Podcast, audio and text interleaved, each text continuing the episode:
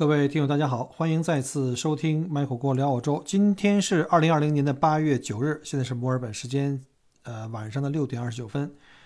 啊，最近啊一个新闻啊，基本上在全网都已经炒遍了，大家可能已经从各个的什么自媒体、公众号啊，也就看到，包括大家的这个朋友圈哈，都已经被刷屏了。呃，大家可能已经知道细节我就大概给捋一下。万一有些朋友可能不知道这个背景故事，就是湖南人啊，湖南人武世平，他在去年去年的时候刚刚有了自己的呃新生的宝贝儿子啊，非常开心。但是呢，在把在满月的时候却发现，这个孩子啊手不能握拳，腿不能够运动。后来呢，他带着孩子去医院检查，结果呢发现孩子得了一种罕见病，叫脊髓性肌肉萎缩症。啊，英文叫 SMA，是这个婴儿型，就是这个，这是在这个婴幼儿里的一个，呃，会发生的一个病症。多数的患儿在两岁内呢，会发生呼吸衰竭，死于这个死呼吸衰竭。平均的寿命大概也只有大概一一年半啊，十八个月左右。呃，当时医院就跟他讲啊，要治这种病呢，只能用一种特效药，这个药呢叫做诺西那生钠注射液。但问题来了。这一针呢下去就是七十万人民币，而这个武世平他本身只是个普通打工仔哈，七十万元人民币对于他来说，差不多相当于十二年啊不吃不睡不能消耗的这个全部的收入，但是不吃不喝十二年也只能让他儿子打上一针。这种药呢，在最开始的时候需要连续打四针啊，就是阶段性打四针。之后呢，每四个月要再打一次。你想象一下，这样巨额的开支，不要说他五十平哈，就算当年在外企打工，作为白领的我来说，也是无力支撑的。虽然说脊髓性肌萎缩 （SMA） 这种是罕见病，在新生儿这个发病率只有万分之一左右，但是我们知道吗？中国一年出生人口大概在一千五百万左右。这样大体算下来，每年大概就得有一千五百个儿童有可能患上这种病，那他们的背后就是一两千个家庭的灭顶之灾。当时在这个药物全球推出来的时候，当时《纽约时报》就评论说，这是这个世界上最昂贵的药之一。英国政府因为这个药的这个价钱太贵啊，把它称为是最没有良心的药，而拒绝加入到医保里面去。啊，那我们来看一下啊，这个药产在美国，在美国呢，打一针啊要十二点五万美元啊，大家您没说错啊，所以七十万人民币在中国来讲呢，从这个药厂的角度看，一点都不贵啊。当时在美国要在大概八十六万八十六万七千，那第一年要打五到六针，刚才我们讲过了，还要阶段性打，也就是要花六十二点五万到七十五万美元，之后呢，每年打三针，每要花费三十七点五万元，大家可以算一下，而且这种药可能啊可能会终生服药，也就是说，如果你在美国治疗的话，第一年就要花四五百万人民币，后面每年还要花二百多万人民币，二百六十万人民币。即便小郭在国内的时候，当年的工资也不算低，但是我看到这个价钱，我可以想到的是，我北京那些房子全卖掉，可能要全卖掉，也吃不了几年。那么，当时有很多我们就是在朋友圈里看到的新闻啊，就专门讲了说，在澳大利亚这个贵这个药啊，才才卖四十一块澳币，很多人不信啊，很多人不信。专门有我们呃听友群的很多朋友呢，甚至还有很多国内的这些亲友啊，给我私下里给我发这个新闻，就是让我给落实一下，这到底是不是只有四十一澳币？你们这个是不是弄错了？我呢就专专门上网查了一下啊。啊，上这个澳大利亚这个呃官方的这个网站去查了一下，实际上啊，在这个药在澳大利亚的发行价格呀，真的也是很贵啊，高达十一万澳币。节目后面我愿意的话，就大家愿意的话，我可以把这个照片啊，我的截屏在 PBS 网站上，澳大利亚这个政府的这个呃这种就是特效药的这个报销含所涵盖的这个网站上呢，来给大家截个屏看一下，十一万澳币，那折合现在的汇率将近五块钱，也就是。打一支啊，也要五十五万人民币。但是呢，因为澳大利亚政府呢，将这种就是绝症啊，或者这种特别昂贵的特效药啊，或者这种就是绝症相对应的这些药，特别特别贵的，基本上都纳入了医保系统，才使得这个价钱呢，真的是四十一块钱。我查了一下，确实是四十一块钱，这是事实嗯，我又看了一下，在网上有一个统计的数据哈，目前全世界呀有一些国家，大概三四十个对这种药呢进行部分的补贴。那全世界呢，目前只有十四个国家和地区对这个就对针对这个药啊实现了百分之一百的完全报销啊。呃，当然了，就是有些就是政府是担一大部分、绝大部分了。呃，比如像什么，我们刚才讲过了，澳大利亚是这样的，然后奥地利、比利时、法国、德国、意大利，什么卢森堡、波兰、葡萄牙、罗马尼亚、苏格兰、以色列、土耳其，还有日本和中国香港地区啊，记住啊，中国香港地区也是有的啊。那我要跟大家讲的就是其他国家我不太清楚哈，讲一下澳大利亚，因为很多人问我是你们在澳洲这个药真的只卖四十一块钱澳币，折合人民币才两百块钱，这么便宜吗？那就有必要来跟大家讲一下什么叫 PBS。PBS 这个药物福利计划呢，其实它就是三个英文字母的缩略，PBS 叫啊 Pharmaceutical Benefits Scheme，这是就是一个类似像这个医疗的药物的补助的计划啊，这对澳大利亚居民，主要是针对澳大利亚的这个永久居民跟公民啊，可以使得澳大利亚的这些居民。可以向他们来提供可担负的这个药物保障，因为这个药对任何人来说都是太贵了。对于这个 PBS 计划清单内的药物呢，政府会提供大量的补贴。也就是说，在如果你得了这种罕见疾病需要这种特效药的时候呢，不会因为你的收入或你的这个承受能力而进入到这种就是我们所谓的倾家荡产。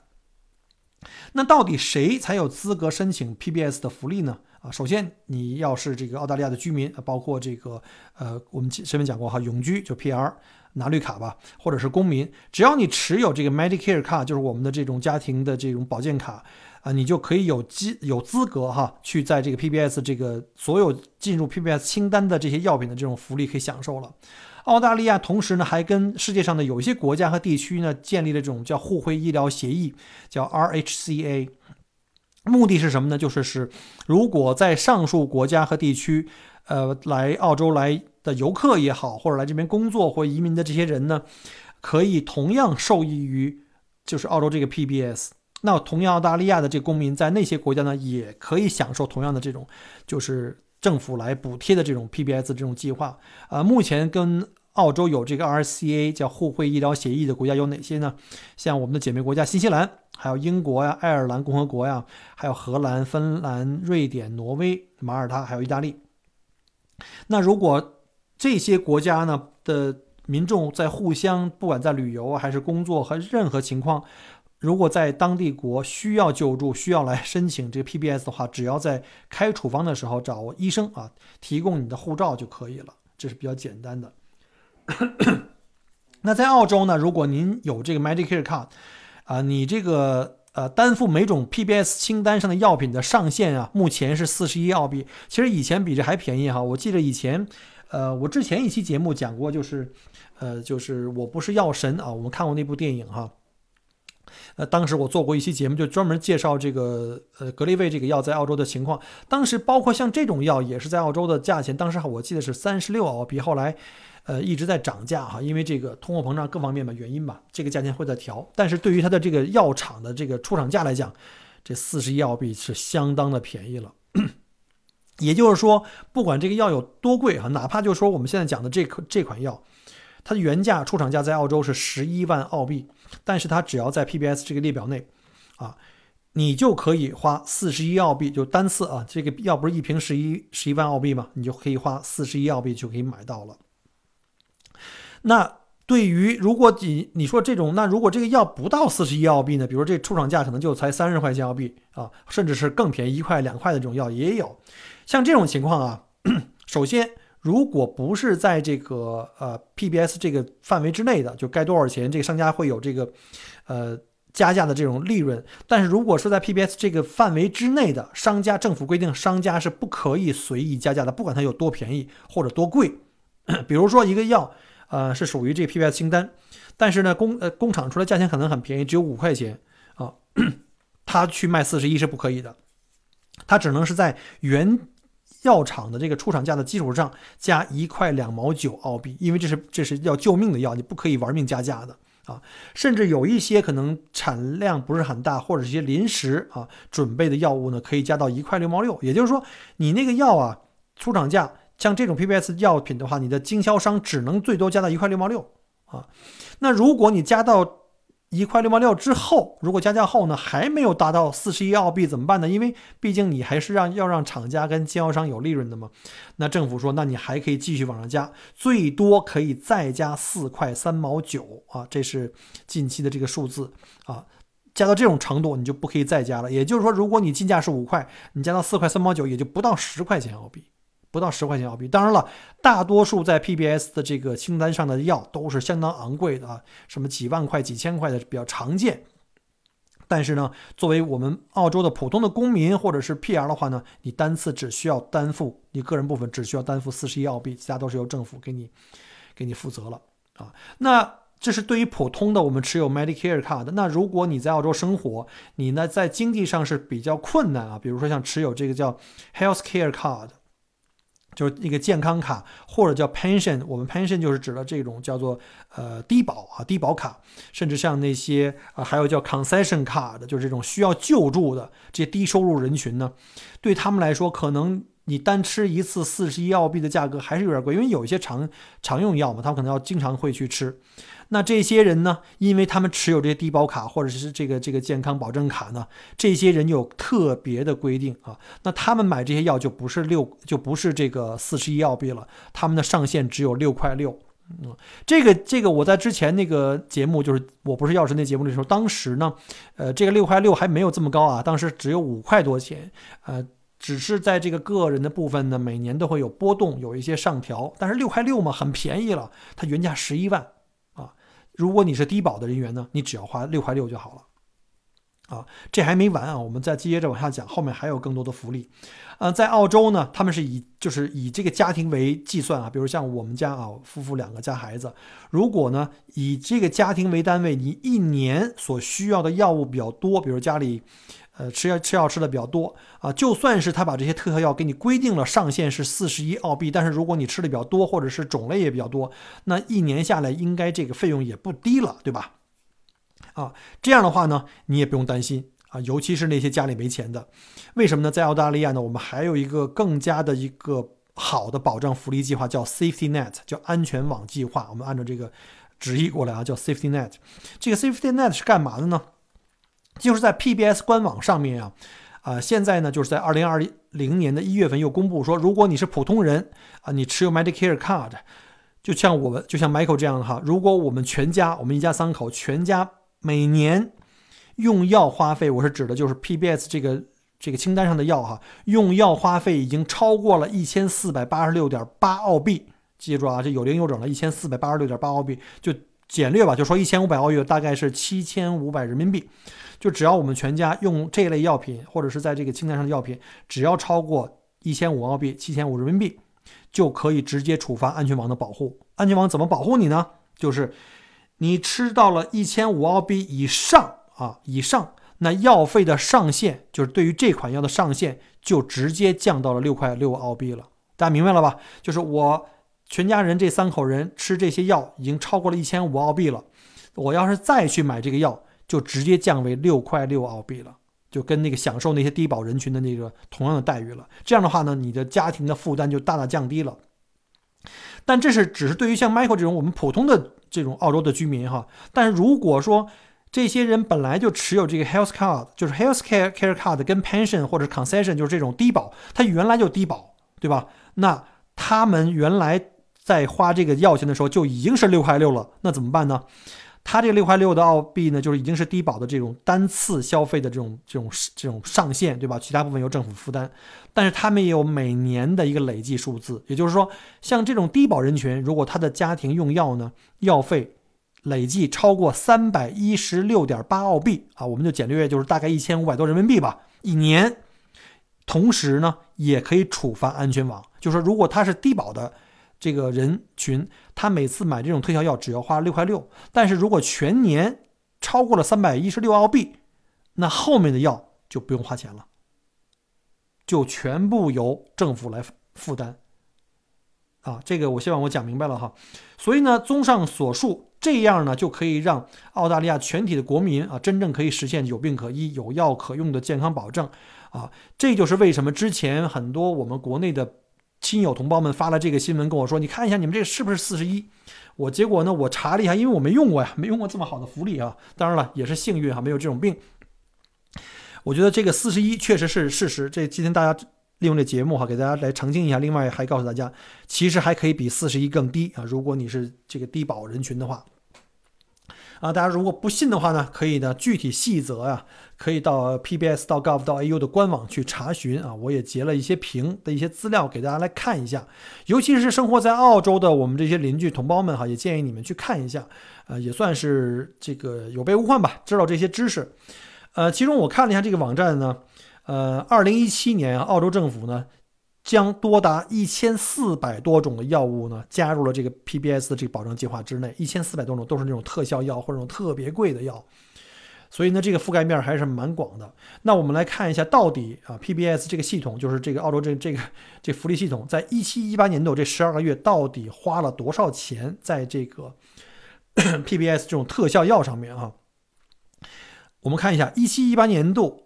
Financial Year 总共花了。啊，这个是一百一十六点九亿啊，一百一十六点九亿澳元，不是全部医保啊，只是花在 PBS 这种特效药上就花了一百一十六点九亿。其中我跟你讲过了，有低保人群啊，其中低保人群呢花了七十八点六亿啊，七十八点六亿占了整个的。这个 PBS 的年度消费的百分之六十七点八，也就是绝大部分的消费啊，还是补贴给了那个，呃，那些低保人群啊，还有三分之一，三分之一弱一点吧，是补贴给了非低保，但是是普通的澳大利亚的这个，就是这个重病患有这这需要享用这些特效药的这些普通民众。呃，其中呢，这些药里面也含有，就是之前我节目讲过那个。专门治疗白血病的那个格列卫啊，就是我不是药神那个电影里的那个，呃，瑞士原产的进口药，而且这款药这格列卫的应该澳洲的价格啊也是全球最低的啊，也是全球最低的，呃，基本上这款药呢在澳洲呢大概吃一剂呢是两千六百五十块钱澳币，呃，如果呢是我们当地人呢。是花四十一澳币啊，跟前面那个情况那个药的情况一样，四十一。但是之前啊，两年一年还是两年以前，只有三十八块五啊。那如果你是 concession 的话呢，就刚才我讲过了，如果你是低保的这个澳洲居民的话，你只要花六块六，以前是五块四啊，就是刚刚调过的。而且在澳大利亚呢，只有医生，我们的 GP 才有开具这个这种处方药，他们才能帮你去申请这个 BPS PBS 的。补助，所以呢，我们可以在药店的直接买到这些，呃，药品。其实是在澳洲是医药是分开的啊。这些医生因为没有这所谓的这个药药提啊乱七八糟，他不会关心说我到底给你开哪种药最贵。相反，他会给你找尽可能便宜，甚至如果这个药很贵的话，他可能会尽可能会看你够不够格去申请这个 PBS，他尽量给你开这个 PBS 药类啊。但是我们在药店的那些非处方药哈，澳大利亚的非处方药就是我们国内这帮游客呀，还有朋友们经常去买的这些什么保健类药品啊，或者是像我经常用的这个过敏药啊，今天早上也吃过敏药、退烧药这种常用药，他们是不可以用 PBS 的，因为这种常用药本身也也不贵哈。啊这种药其实相反呢，小郭是消费的比较多的，但是它不在那个医保范围，就它不在我们那个医保范围之内啊。那如果医生开的这个药物不在这 PBS 计划之内啊，那就对不起了，那您就要自己全额负担啊。当然，这个也要看你自己买了什么样的保险啊，有的保险公司是担负特别的一些药的啊，这要看你的条款了。所以啊，一般的医生都会优先开具 PBS 列表之内的这些药物，可以帮助你减轻你的负担啊。只要你是需要这个药的，呃，极少呢会看到这种说你就像刚才我讲过的这种案例，就是可能这个药非常贵，而且需要这个民众自己去自费，这种情况很少。你看，就像我们家这个岳父吧，他现在基本上就是个药罐子哈。去年年底刚做了这个颈椎的手术。呃，连激素带各种药，一天要大概吃十一二种吧，十一二种。嗯，只有一种价格比较贵啊，是我刚才讲过，三十三十八澳币，这是比较贵的。其实也是因为是属于这个政府补贴的。啊，其他的药主要的药呢都是在十块钱左右居多，就十块钱澳币啊。反而呢，我这种花粉症，我要吃花粉症啊，或者是这种过敏的这种药嘛，要比他那个他那老人家买的那些处方药贵的多了。所以呢，我觉得这个药店呀，为什么卖这些药卖的特别这个卖力呢？因为这种药的利润高啊。呃，还有就是我们家岳父之前的手术，还有我们家陆老师前两天又去做手术啊，去做了小手术，在医院里面，他所有的用药啊，最后都基本上没有额外再花钱啊，只是我们出药出院以后，医生建议我们去买一些呃这个处方或非处方药，这才是真正需要自己去花钱买的。住院期间的药费也基本上都是，呃，由政府，因为政府你有 Medicare，它会包一部分最基本的东西，然后如果 Medicare 不包的。你的私人保险公司，你的保险公司会帮你 cover，当然这个保险公司这个也取决于你买的条款是什么样的，越贵当然就越好了。那你去药店买药呢，一般药剂师也会问你啊，你这这种药啊，一般我们只有药名嘛，药名它但是有不同的厂家跟这个品牌啊，你问他就会问你用哪种品牌，有什么特别的呃呃这个这个喜好，如果没有的话，他会帮你选一个最便宜的，甚至是有一些药商哈，像那个我记得是嗯。Barry White 还是哪家？对，Barry White，他自己有自己的品牌的药，就比其他的一些呃外面的大的品牌呢会便宜一些。但是药是一样的药，因为配方都是一样的，这样的话会更便宜一点。一般药剂师都会优先给你推荐那个便宜的，除非你自己特别喜欢。所以我一般都是很放心，我不会担心他们会主动向我推荐那些特别贵的药。其实联想一下，我们中国也有自己的医保的这个报销药物哈，但是我相信涵盖的范围呢，可能没有像澳大利亚目前这么广泛。呃，所以就像这次呢，七十万一针的这种肌治疗这个脊髓型的肌肉萎缩症的这种药物呢，呃，甚至包括我之前我之前聊过那个我不是药神里那个格列卫，他们可能都暂时没有在这个医保的清单之内。我相信，呃，政府应该啊，政府我们的政府，我呼吁政府或者这这个这个这个。医疗保障部门应该也要把这一类的药物呢，要归纳到这个呃类似像 PBS 这种，就是这种我们叫医保的报销范围之内，使得我们在国内的我们这些呃普通人也能有机会，当你不得已非要用这种药的时候呢，呃，不需要去支付这个天价药费啊，甚至有的时候没有病没有这个钱去治药治治这个病就只能放弃，这是非常非常可惜的。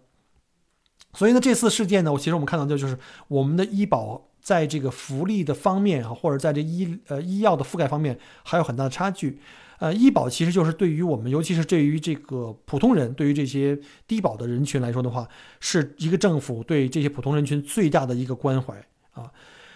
能够使你呢在得到这种特别罕见的、特别要命的这个这个重病的时候呢。不用去支付天价的救命药，在澳洲，其实说实话呢，也只有在生了这种大病的时候呢，这个医疗的优势啊，才能够体会出来啊。大家可能也看到之前一些网上的一些段子啊，或者一些视频或者一些介绍哈，就是来澳洲你生病得急死啊，尤其像那些得小病、感冒发烧啊这种，你就尽量都是在家忍着。你也不用去医院，也挂个急诊去看小病那种，是你等到天荒地老哈。尤其是那种普通的不紧急的手术啊，非的那那种就是那种叫做什么择期手术啊，基本上等个半年一年很正常。这个我们也在媒体上也见过这种，这个也是事实啊，这个也是事实。尤其像现在疫情期间，呃，我们上次就是我爱人做完手手术以后去医院去复查，医生已经跟我们讲过了，说你很幸运啊，正好在墨尔本这个 Stage Four 就是封城以前，呃，手术全做完了，否则的话。我们当时是属于是四级的手术哈，他现在只开放一级和二级，可能二级随时要取消，只有那些不能等的特别重疾，就是一两周啊就要没命的那样的，你就必须得去做手术，除此以外就基本上不接受了啊。反正怎么说呢，就是对于普通人来讲呢，呃，医药这个东西呢，一直是我们最头疼的一个问题，呃，尤其在中国，我们有十四亿的。有十四亿的人口啊，这个医疗呢，可能是老百姓现在目前压在头上的最大的医疗、养老跟教育嘛，是三座大山其中最严重的一个。呃，所以呢，在这儿节目结结束最后呢，我也想借用《我不是药神》电影里的一句经典台词来结束今天的这个节目吧。就世界上有一种病叫穷病，其实得了什么病并不可怕，而是可怕的是当你知道有药可以治的时候。你却没有办法去负担这个经济上的成本。所以呢，这就需要我们的国家站出来，为我们这些弱者，为我们这些社会的底层人民提供一个最基本的保障。好了，再次感谢您收听本期节目，我们下期再见，拜拜。